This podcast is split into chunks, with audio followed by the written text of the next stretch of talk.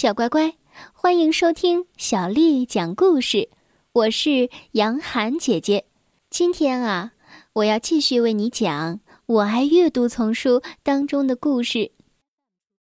今天我们来听《不得不说的谎言》，作者是来自法国的尼克拉斯·德伊尔斯辛，还有法国的克洛德·德尼斯·米莱。翻译叫做徐平，是由广州出版社的叔叔阿姨为我们出版的。不得不说的谎言，下集。他从他肮脏的牙缝里挤出一句话：“你看看，你看看，这个瘦弱的、难看的、像条虫子的家伙。”凡上走进一个刚刚买完水果的妇女，低声的对他说。太太，小心！您袋子里有一个水果烂了，您应该去换一个。接着，他又在小本子上加了一笔。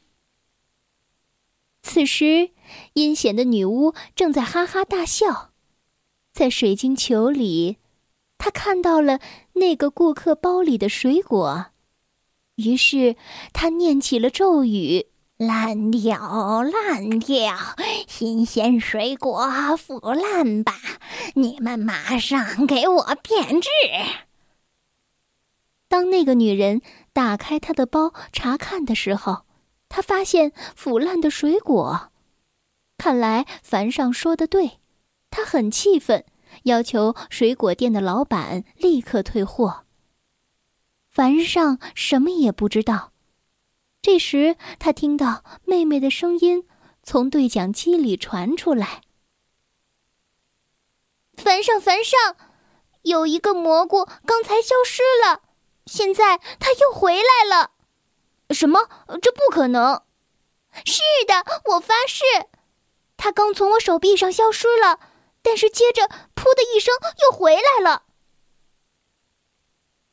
突然，凡上觉得有人。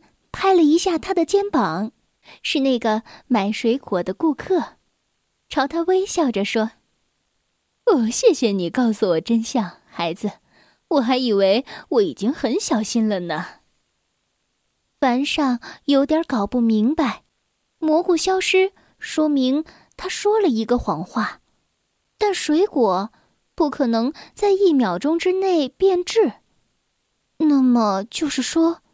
是魔法。这是女巫干的，凡上脱口而出。为了证实自己的猜测，他坐到一个看报纸的男人旁边，想试一下新的谎言。先生，您的袜子上有一个洞，看起来很滑稽。男人放下报纸说。哦，是的，你说的是我的烟袋吧？烟袋上有个洞，一点儿也不稀奇。与此同时，女巫正对着她的水晶球说道：“袜子，袜子，马上变个洞出来。”男人看了看他的袜子，发现前面有一个很大的洞，他非常生气。站起来，离开了。这时，他听见妹妹正在对讲机里绝望的叫道：“凡上，凡上，又有一个蘑菇刚刚消失，又回来了。如果是女巫继续这样搞的话，我永远也完不成任务。我必须找到一些它不能变为现实的谎言。瞧，它能改变未来和现在，但是……”他不能改变过去。为了试试自己的猜测准不准，凡上继续在周围寻找可以帮他实现谎言的人。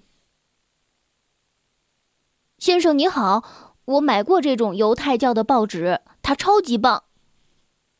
他等了一会儿，很快就听到妹妹的回话：“就这样干，但是你要加快速度了，已经十一点了。”我身上仍然到处都是蘑菇。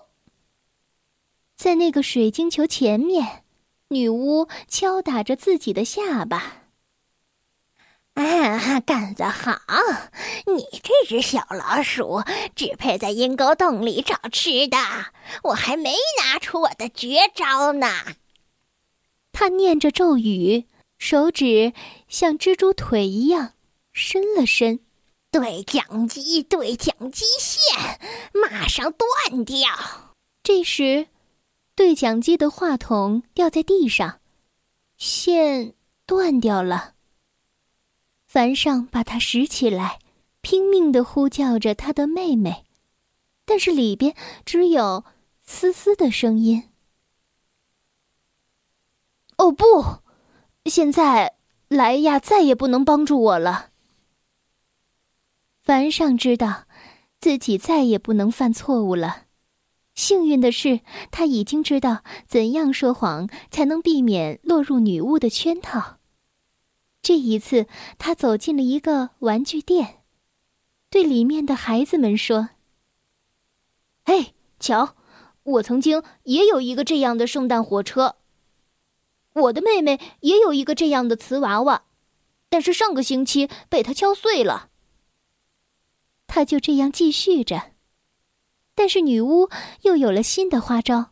当他看见凡上走进长毛绒玩具柜的时候，他念起了咒语：“忘记，忘记，你的记忆被删除。”凡上马上把以前拥有过的玩具都忘掉了。他走进一个小男孩，对他说：“我跟你一样大的时候，曾经有一只和你一模一样的玩具熊。”他离开的时候，往他的小本子上又添了一道杠。他不知道，他这次说的是事实。在他四岁的时候，他的父母曾经送给他一只这样的熊。女巫在水晶球前大笑起来：“ 我又脏又可爱的小鸡仔，我正等着你呢。”凡上看了看手表，离十二点只差十分钟了。他数了数他的小杠杠。九十八，还缺两个，一秒钟也不能耽搁了。他又说了两个谎言，然后跑向了女巫的家里。哦，现在莱亚身上不再会有蘑菇了。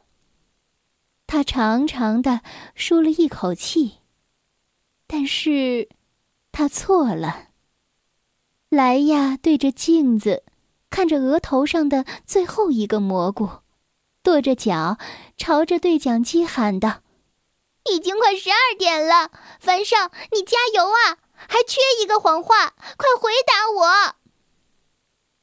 但是凡上听不到他的话。这时，他已经按响了女巫的门铃。女巫拍着手，打开门迎接凡上。